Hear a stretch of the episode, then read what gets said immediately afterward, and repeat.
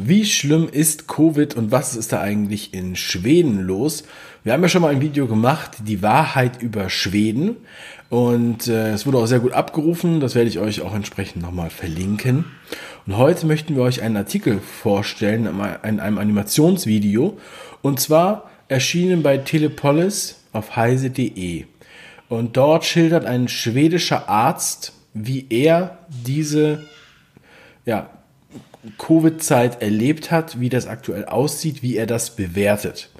Und ich denke, dass das ein sehr empfehlenswerter Artikel ist, den wir euch natürlich in der Beschreibung verlinken. Und in unserem Animationsvideo äh, gehen wir jetzt nicht auf den ganzen Artikel ein, aber ich denke auf die wesentlichen Punkte. Also viel Spaß bei der Show.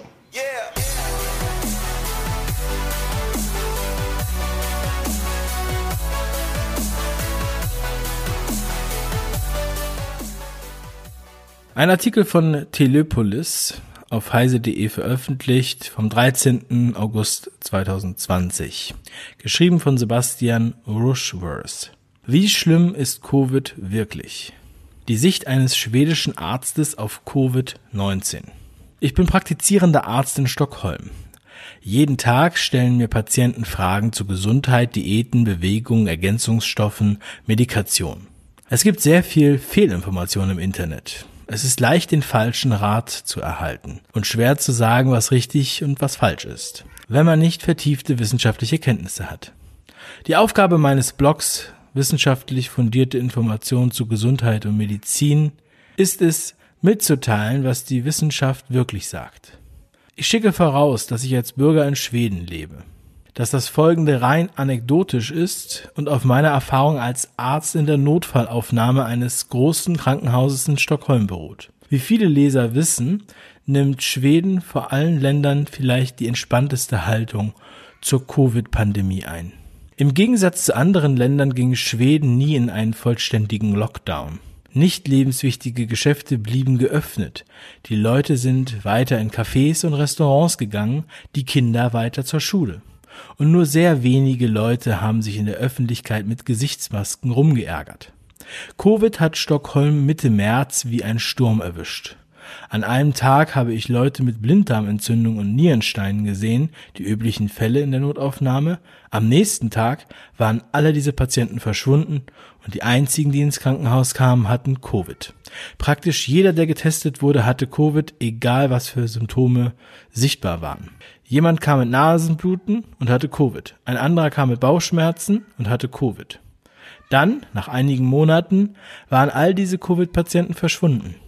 Jetzt sind es vier Monate nach dem Beginn der Pandemie und ich habe seit einem Monat nicht einen einzigen Covid-Patienten mehr gesehen. Wenn ich jemanden teste, weil er hustet oder Fieber hat, dann kommt der Test immer negativ zurück. Insgesamt hat Covid weniger als 6000 Menschenleben gekostet in einem Land mit 10 Millionen Einwohnern. Einem Land, in dem jährlich 100.000 Menschen sterben. Bedenkt man, dass 70 Prozent der an Covid Verstorbenen über 80 Jahre alt waren, dann wären viele der 6000 in diesem Jahr sowieso gestorben. Das macht Covid zu einer kleinen Beule in einem Effekt auf die Jahressterblichkeit.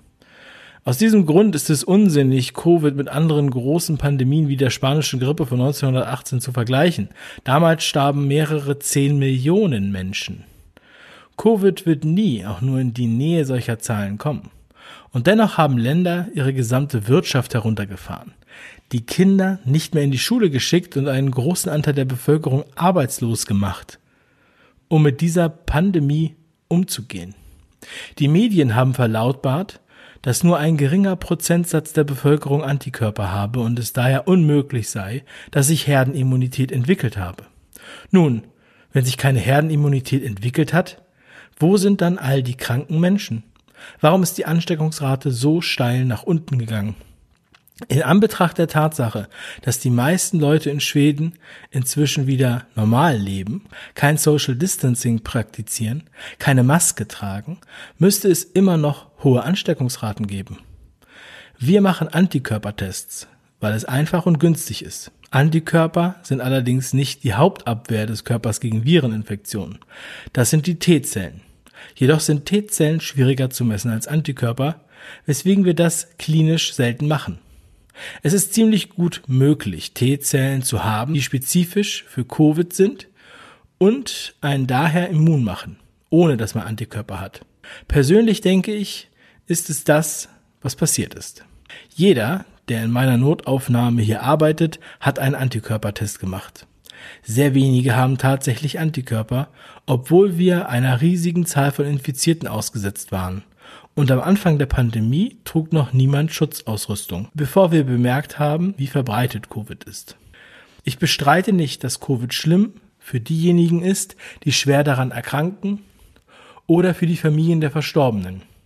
Genauso wie es schlimm ist für Familien von an Krebs, Influenza oder Rauschgiftüberdosis Verstorbenen. Aber die Größe der Reaktion in den meisten Gegenden der Welt außerhalb von Schweden steht in einem totalen Missverhältnis zur Größe der Gefahr. Schweden hat metaphorisch gesprochen das Heftpflaster schnell abgerissen und ist mit der Pandemie in kurzer Zeit fertig geworden, während der Rest der Welt sich entschieden hat, das Heftpflaster langsam wegzupulen. Gegenwärtig heißt das, dass Schweden eine der höchsten Sterblichkeitsraten der Welt hat. Aber Covid ist in Schweden vorbei. Die Leute sind zu ihrem normalen Leben zurückgekehrt und kaum noch jemand wird angesteckt. Ich bin bereit zu wetten, dass Länder, die einen vollständigen Shutdown gemacht haben, sehen werden, dass die Sterberaten hochschießen, wenn sie wieder aufmachen. Wenn das der Fall ist, dann ergibt es keinen Sinn, einen Shutdown zu machen, weil man am Ende mit derselben Zahl von Verstorbenen dasteht. Der vollständige Shutdown ergibt nur Sinn, wenn man bereit ist, diesen beizubehalten, bis ein Impfstoff verfügbar ist. Das kann Jahre dauern. Kein Land ist bereit, so lange zu warten. Diese Schlussfolgerung erklärt die schwedische Sterblichkeitsziffer. Wenn wir den Punkt erreicht haben, bei dem es praktisch keine aktive Infektion mehr in Schweden gibt, obwohl praktisch kein Social Distancing mehr stattfindet, dann haben sich wenigstens 50 Prozent der Bevölkerung schon angesteckt und eine Immunität entwickelt. Fünf Millionen Menschen, das ist ein plausibler Wert, wenn wir annehmen, dass die Reproduktionszahl für das Virus zwei ist. Wenn jeder Infizierte zwei ansteckt, zwischen den Ansteckungen fünf Tage liegen und wir mit einem Infizierten im Land beginnen, dann erreicht man mehrere Millionen in nur vier Monaten. Wenn nur 6000 von fünf Millionen verstorben sind, dann ergibt das eine Infektionssterblichkeit von 0,12 Prozent. In etwa dieselbe wie bei der normalen Influenza, vor der niemand auch nur ein bisschen Angst hat. Geschweige denn, dass wir unsere Gesellschaft deswegen lahmlegen.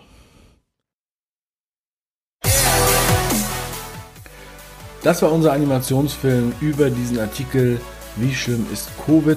Den ganzen Artikel könnt ihr euch natürlich unter diesem Video in der Beschreibung äh, verlinkt anschauen und dann nochmal äh, im Detail lesen.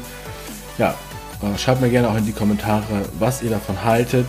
Und ich denke, die, äh, die Geschichte von Schweden und auch die Erfolgsgeschichte, wie sie umgegangen sind mit diesem Virus, sollte man verbreiten. Und ich habe den Eindruck, es sind da sehr viele Gerüchte im Umlauf, die sich nach wie vor halten. Aber in Schweden gibt es keine Maskenpflicht, keine, gab es keinen Lockdown ähm, und nicht diesen, äh, ja, diese wirtschaftliche Zerstörung, die bei uns vollzogen und nach wie vor Bestand hat. Also, macht was draus. Bis zum nächsten Mal. Euer Dave.